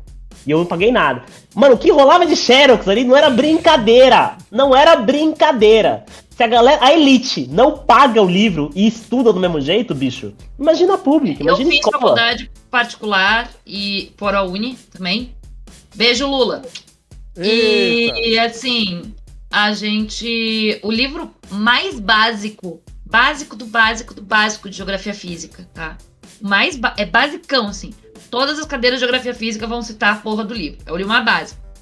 Hoje, se eu for comprar ele novo, 288 reais na Amazon. Se eu for comprar ele usado, mas usado gasto assim já, tá? Não acho por menos de 100 reais. Não, a faculdade. E ele né, já a- era 100 reais novo na época. Eu estou falando de 2006. a faculdade, a, a particular, fala: olha, a gente, a, eu vou recomendar esse livro pra vocês lerem. Tem dois na biblioteca, porque a faculdade não quer comprar para todo mundo, porque ela não quer gastar em livro. Não quer gastar em livro. E a faculdade falava: tira Xerox pra vocês fazerem a prova. Basic, era isso, a faculdade da a faculdade da elite, que chama de elite, que não era elite, né? E aí eu deixo a pergunta, e aí eu deixo a pergunta pro Rodrigo enquanto eu pego minha pizza. E aí, Rodrigo, você, um escritor, né, um estudioso, lança um livro e descobre que o seu livro está sendo xerocado na faculdade. Como você se sente? Eu ia lidar igual o Paulo Coelho lidou com os livros dele na Rússia. Ele ficou sabendo que estava numa crise lá de papel. Eles não estavam conseguindo imprimir os livros dele na Rússia o próprio Paulo Coelho é, foi no descobriu uma, uma versão do livro dele em, já traduzido né, em russo e disponibilizou no site dele para download. Anos depois, ou meses depois, não sei o que, é, ele a, a, crise do papel na Rússia passou e ele se tornou o autor mais vendido lá por um bom tempo. Responde bem? Passei na prova? Respondeu. mas ainda assim capitalista, porque você lucrou. Sim, mas o lucro é o que move as pessoas. É, não, não eu... tem jeito. Hoje, pra gente pagar. Não, eu tô perguntando agora na questão do aprendizado. Não, mas a questão do aprendizado. Eu não, não tenho condição de avaliar um livro didático, por exemplo. Eu não, não tenho essa, essa habilidade. Eu, eu vou ensinar alguém a falar besteira. Se alguém quiser, tem um texto lá no blog falando é, o, normas ABNT para fazer memes. É, de minha parte. Acho é, o máximo eu, técnico que eu chego. É, eu penso assim, no futuro, agora sim, eu penso me formando, eu queria ficar tipo de seis meses a um ano sem ter que fazer nenhuma imersão de escrita. Tipo, nada, nada, nada. Um, ano de folga, talvez. Você tá, é. Pedrão, você tá pensando naquele momento onde você chega no final de semana e fala, eu não tenho nada para fazer. Sim. Eu quero isso. Não, Pedro, você tá Pedro, você não tá entendendo, cara. Você não vai fazer isso. Não, eu falando de, tem, tem tanto de videogame, até eu jogar todos os videogames que eu preciso jogar. Vai demorar. Vai ter, tem muita coisa acumulada, muita coisa que eu gosto, gostaria de fazer. Então eu faço. Mas é o seguinte, é, no meu caso, é, eu penso que mesmo depois no futuro escrevendo alguma coisa, se, eu, se eu, o que eu escrevo é, chega a ponto de começar a entrar na faculdade e fazer xerox, é porque eu tô bem, é porque eu já consegui entrar ou ter algum tipo de reconhecimento geral. As pessoas estão lendo. E, e, e, assim, de minha parte é um grande exemplo. Muitos autores eu li, li alguns textos da minha faculdade e falei, cara, esse aqui é genial. Procurei o livro dele, a parte, e comprei. Muitos autores eu, eu conheci dessa forma.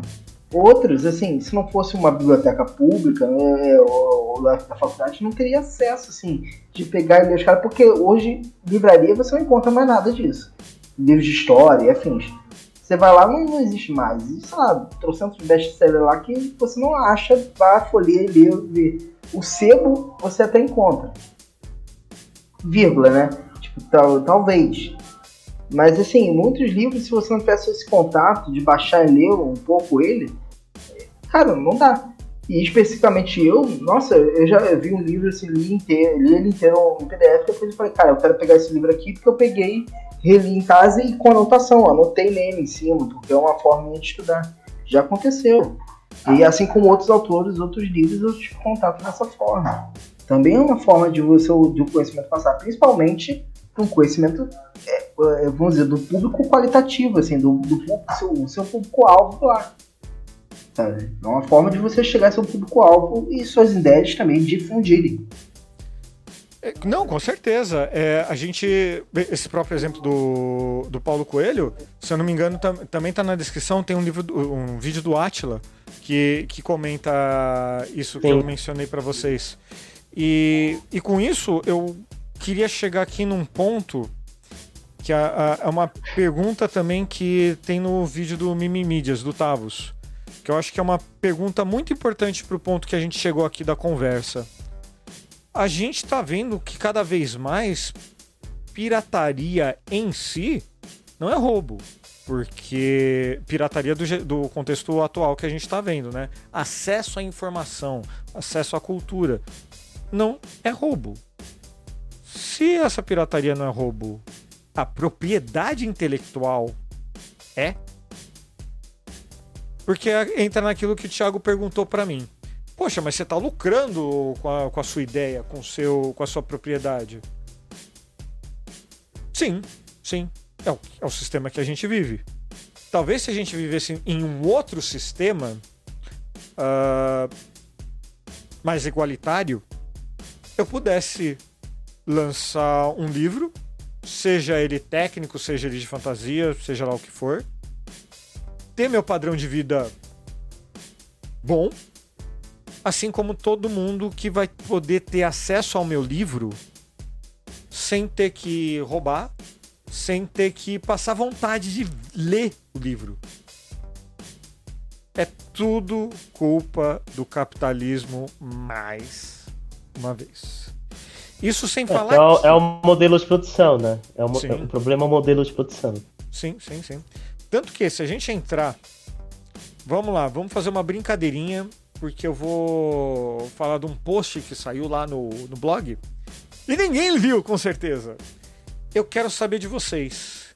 Vocês sabem qual é a franquia que mais dá dinheiro hoje no planeta Terra? A propriedade intelectual que mais dá dinheiro hoje no planeta Terra? Sem Google. Lego. Não. Lego. Não. Sem chute. Star Wars. Não. Hum. Pedrão quer falar? Paola? O Harry Potter. Não. É o Pokémon. Butchman. Pokémon. Pokémon. É o Pokémon? Pokémon. É, tem um rendimento total desde 1996 de 110 bilhões de dólares. Ah, e o dono é o cara que criou o Pokémon? Não. É o The Pokémon Company e a Nintendo. Quem que tá em segundo lugar? Vamos ver se vocês descobrem. Pera, pera, pera. repete o valor de novo, só mais uma vez, só pra enfatizar. 110 bilhões de dólares. Puta que me pariu. Tá? Isso é o que se sabe, né? Porque tem, tem aquela coisa lá que não entra na contabilidade, né? Em segundo lugar, essa vocês não vão acertar nem fudendo. Lego. Não, Bicho, o Lego é muito caro. não, Não. Playmobil. não. Playmobil Fisher é Lego. Price. Quem? Que foi, Pedro? Fisher Price. Não, Ah. Mortal Kombat. não. Mortal Kombat? Pelo amor de Deus, Ah, tá não sei, eu tô hein, indo na linha do videogame ali. É, Tá. O Rodrigo tá perguntando qual é a pergunta, Rodrigo. Fala alto que ele quer saber. Qual é a segunda? Aqui, qual é a pergunta? Ele veio lá de fora pra perguntar. Fala. Qual é a segunda franquia que mais rende dinheiro no mundo? A primeira franquia é Pokémon. Qual é a segunda? Resident Evil. Quem fez Resident Evil? Tá, tá maluco? É, Ah, eu, tenho, eu, tenho, eu tenho um chute, eu tenho um chute. É É, mala de viagem que tem quatro rodinhas que você carrega Não. assim na frente. É muito bom. assim. Hello Kitty. Pô, que é muito bom. Hello Ih, Kitty. Caralho, eu ia falar. Eu ia em tava esperando ele ganhar. 1974, 88,5 bilhões de dólares. Ou seja, os japoneses são é bons disso. A terceira é o quê? Romero Brito. A terceira é o Romero Brito. Ursinho Poo. Exatamente. Não, Paola, você quase acertou. Mas é o Mickey Mouse e seu amigo e seus amigos. 82 bilhões de dólares. Sim. Em quarto lugar vem o que a Paola falou. Ursinho Puff. 81 bilhões de dólares. Eu falei brincando, sim. Não, não, não. Agora a gente entra no que o Thiago falou. Star Wars, que tá em quinto lugar, 69 bilhões. Em sexto lugar, temos, olha só, nosso amigo Super Mario da Nintendo, 55 bilhões. Em Só a Nintendo levou quase 200 nessa brincadeira, né? Exatamente. 105, 160 Cal- na brincadeira. Calma que a gente ainda não terminou. Em sétimo lugar tem as princesas Disney, todas elas. 46 bilhões. Em É é oitavo muita lugar, princesa, né? um personagem que não tem aqui no ocidente, que é o Ampan-Man. Que é o Homem Pãozinho, aparentemente, não conheço. Que é Oxi. 44 bilhões de dólares arrecadado. Em nono lugar, o universo cinemático da Marvel, com 38 bilhões. Em décimo lugar vem o Harry Potter, com 32 bilhões de dólares. Cara, é bizarro esses últimos lugares, porque a Marvel e Harry Potter aconteceram, tipo, ontem. A, Dis a Disney, a Nintendo, então aí tem o quê? 50, 40, 60 anos? Não, Bom, a Disney a- vai- estar daqui a pouco. Tá Os personagens. Disney contam, como eu falei aqui, o Mickey Mouse e seus amigos, contam desde 1928. que É, a isso do. Mickey Mouse. A tá Nossa, com 100. Com 32 bilhões de dólares, a J.K. Rowling não consegue ser transfóbica?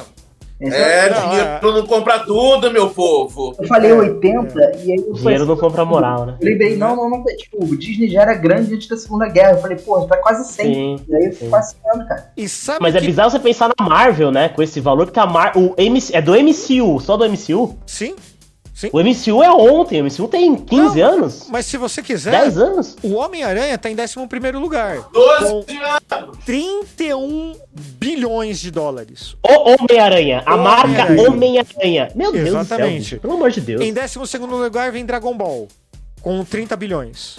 Cara, os japoneses são Cara. Mestres nisso, então. menos. A Marvel tem 12 anos. A Marvel, que a gente conhece hoje, ela tem 12 Nos anos. cinemas. O estúdio estava falido. É. No cinema, no cinema. Não, não, no não, cinema, não. no O, cinema. o- nos quadrinhos tem mais tempo. O- É, Não, eu no- tô falando, eu tô no falando, não, mas esse daí, Não. esse universo é o universo cinematográfico Marvel, certo? Isso, isso, isso, isso. isso. Esse Então, dinheiro não vem com aqueles filme bunda do, homem, do, do Capitão América de trás. Vem. Lá na casa do cacete. Não, não, não, Vem. não, não, não. É do MCU. É do Marvel É do Studio MCU iniciado há 12 anos atrás com o Homem de Ferro. Isso. Não era Capitão América ali? O Capitão América já era MCU? 2008 É, começou. Capitão América era MCU, não era? Não, não, não, não, O tá falando universo de Capitão cinematográfico América. da Marvel, como a gente conhece hoje, se iniciou com o primeiro Homem de Ferro. O primeiro, o primeiro filme do universo cinematográfico da Marvel, desse MCU que a gente conhece hoje, que a gente acompanha, começou com o Homem de Ferro lá em 2007 2008. 2008. O Capitão América não tá lá também? Nessa. nessa... Não, ele tá falando de outro. Lá atrás, aquele. Tipo, um Aquele cara- lá atrás, então, aquilo dali eram tentativas do antigo estúdio Marvel. Ah, não. Foi lá onde que a É. coisa começou a se soltar e a falando Marvel dos estava anos 90, falida, então. começou a vender Ah. os direitos autorais para as outras, para Sony, para Fox e assim para Não. Universal. Só, só Ah, quero não, deixar tá, mas claro tá falando aqui. lá do, da época do Incrível Hulk, que era um cara pintado de verde, que era tipo piratão. Não, era não. o piratão da- do MCU. inclusive. Então, Aquele deixa eu falar uma bom. coisa. Sabe o que todas essas propriedades têm em comum? Quem é proprietário atual Processo. É muito dessas processo. Disney. são todas empresas, megacorporações. O dono origi... o criador não é protegido. Não, não tá ganhando o- os low, todos os, Os, dire- os direitos o dinheiro, autorais. Os direitos autorais. Como aconteceu com o Singapur, que caiu, que caiu, que a Disney não renovou a licença, a licença, né? Uhum. do direito autoral e agora a gente tem esse filme bizarro, tipo Centopeia Humana com Ursinho Poo. É. Pra você saber as 20 maiores franquias de todos os tempos, vai lá no blog Farofeiros, vai ter o link pra isso. É, Antes, eh, já, já, já encaminhamos para os momentos finais aqui de- do podcast. Eu, eu só queria dizer, só para encerrar aqui, para falar de videogame, só falar que a Sony tem que agradecer muito a pirataria aqui no Brasil, porque foi graças ao tiozinho vendendo 3 CDs por 10 reais que os consoles da Sony, principalmente o Play 3, se popularizou aqui no Brasil. O Metallica também tem muito a agradecer ao Napster, porque se não fosse toda aquela bagunça lá, eles provavelmente estariam no ostracismo hoje, sabe? E agradecer principalmente ao pessoal do Sci-Hub por tentar popularizar um pouco mais o conhecimento sem ter que cobrar das pessoas por esse conhecimento. Não, essa nem é só cobrar. É, é- é um conhecimento que às vezes não é nem pago diretamente. Eles, entram numa biblioteca pessoal, sei lá, das faculdades que não repassam isso, ou revistas acadêmicas específicas, que às vezes você nem tem como comprá-las, se não, não fisicamente, sei lá, mas eles têm esse arquivo online em esses centros universitários que não, não repassam. Então, então a pessoa do outro lado do mundo jamais poderia comprar ao vivo e não teria nunca ah, acesso àquilo. E o Sci-Hub chega lá e E reconhecido. vou dizer mais, eu vou dizer mais, eu falo isso com falo nem escondendo. Se não fosse o legendas.tv, se não fosse esse processo de fazer legenda, eu hoje não seria me não teria me encontrado como um tradutor. Eu não me teria me encontrado como profissão como diversas outras pessoas que hoje ganham a vida de carteira assinada ou de PJ trabalhando com tradução, com legendagem. Então, graças a esse processo, muita gente se encontrou como profissional e hoje ganha dinheiro com isso. Então é preciso também agradecer que alguns perderam dinheiro, mas a gente deixou um pouco mais equilibrado, porque muita gente se encontrou profissionalmente e hoje consegue ganhar a vida fazendo aquilo que fazia de graça, de hobby. É, é, desculpa te corrigir, Ti, mas assim, é, falar que algumas, algumas pessoas perderam dinheiro, falar que uma organização como a Disney, ou como a Mar, é, Fox, sei lá, qualquer mega empresa aí, Disney, Microsoft, perde dinheiro, mano, quem no mundo consegue gastar, sei lá, o mais baratinho que a gente mencionou aqui das franquias, 30 bilhões de dólares? Foi só um. Só, foi só pra ser não, educado. Não, tô, briga... tô brigando com você, eu tô brigando com o sistema. Que 30 bilhões de dólares na mão dessa, dessa galera? Pelo amor de Deus! É... Devia ser crime ter tanto dinheiro concentrado numa, num, num lugar só. Sabe? A gente tá. Assino embaixo demais. Assim, assino muito embaixo. Sabe? A, a- a gente tá num mundo que tá passando fome. A gente tá num país que tá passando fome. E na pandemia cresceu o número de milionários no Brasil como isso, cara. Que Então vou tirar minha é educação. Foda-se, vocês perderam dinheiro mesmo. Foda-se que vocês têm muito dinheiro. É. A gente precisava de Os dinheiro. caras então- recusando miséria de Avengers, isso. Re- Recusando migalha de Avenger. Pelo amor de Deus. Exatamente, é isso. Então, então tirei o educado. Eu tava tentando ser polido, assim, bonitinho, parecer importante pro podcast, falando de uma maneira bonita, depois de várias falas bonitas. Então, Xi, assim, eu, eu, foda-se. já que- eu já queimei todas as plantações que poderiam nos patrocinar. Então, mais uma, menos uma, não vai ter problema nenhum. Bom, mas, gente. O Brahma Puro Malte patrocina a gente. Ô, Brahma. Ô, Brahma, por favor. A gente não vai. fala mal de você nunca, porque a cerveja tá aqui deliciosa. É, tá, é, é gostosinha, é barata, né, mano? Nossa, que inveja. Deu sede até. Mas, gente, com isso encerramos mais um Farofeiros Cast. Então, vamos lá. Paula Costa, suas considerações finais. Apenas o único cuidadinho que eu peço pra todo mundo é cuidado apenas com medicações e bebidas alcoólicas de origem duvidosa. E cigarros também de origem duvidosa, tá? Então, Endosso. bebidas alcoólicas, cigarros e medicações. Não é uma boa ideia, tá, gente? Não é uma boa ideia. Não é um Mas- livro, né? É, não é um livro, não é um filme, não é um jogo. É, Não. Você tá lidando com a tua saúde, pelo amor de Deus. Dá uma, é, dá uma cuidadinha aí que, que você vai comprar. Exatamente. José Fernando, suas considerações finais. Eu vou puxar o gancho da Paola aqui e falar que, tipo, olha, é, você tem um primo que usa substâncias tóxicas ou tóxicas de origem duvidosa, dá uma checada pra ver na origem ali, porque se você usa muito duvidoso, pode fazer mal, entendeu? Um mínimo de controle. Mas a consideração final mesmo é que eu, ali no auge dos meus 20 anos, eu vi um primo meu, viu muito filme, muito bom, assim, criou uma bagagem muito legal, que não poderia fazer se esse meu primo não tivesse acesso a certos, acesso a certos conteúdos piratês, tipo torrent, ele me conta, né? Baixava muito torrent, via muito filme legendado de maneira gratuita, ele aprendeu muita coisa. Hoje é um ser humano muito decente, tá? Ele é, esse primo é, eu, eu assino embaixo. Aí, Manda um abraço pro seu primo, tá bom? Mando. É, na verdade, eu queria mandar um abraço pra ele e dizer que ele diz que pirataria é muito legal se for bem usada. Olha só, que primo avant-garde, né? Até. Tigo Veia, suas considerações finais. Pegando o gancho do José e da Paola, É, Assim. tudo gancho, né? Pirataria. tudo gancho, É, é, é. aproveitando, assim, aparelhos eletrônicos certificados pelo Imetro, sabe? Um, um Benjamin, uma extensão, compre sempre depois de inspecionado, numa loja autorizada. Você paga um pouquinho mais, mas é segurança. Você não tem dor de cabeça, você não corre risco de explodir dentro de casa. Um, um, um, carregador também, porque às vezes você gasta muito no celular, aí você compra um carregador falso, o carregador pega fogo contigo do lado, e aí tem todo um problema. Então, assim, consciência. Tenha consciência quando você for comprar determinadas coisas. Invista um pouco mais pela sua segurança pela sua vida. É, eu complemento o que o Thiago falou com todo mundo que tem carro sabe quanto como sai caro a gasolina barata, né? A gasolina adulterada é uma gasolina pirata. Então, é um bom exemplo. Sai dessa. Pedro Otávio, suas considerações finais, meu querido.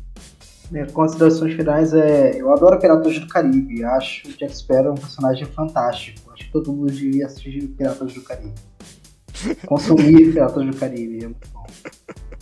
Eu, eu ia vir vestido de Jack Sparrow, mas a Paula ia me cancelar, então eu, eu desisti da ideia. Ah, Sempre eu, né? Ah, e um beijo pra Zambelli, papagaio de pirata.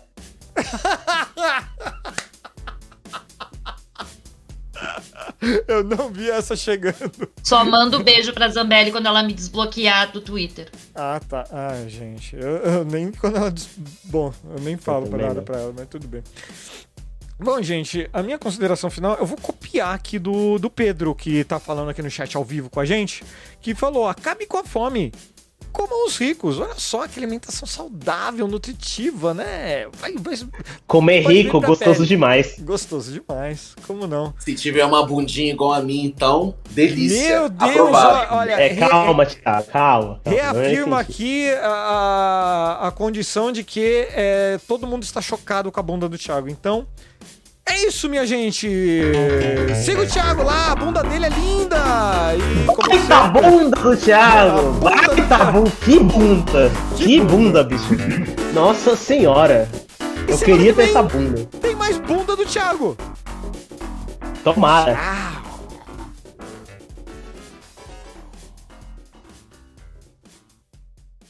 Menino, que bunda é essa?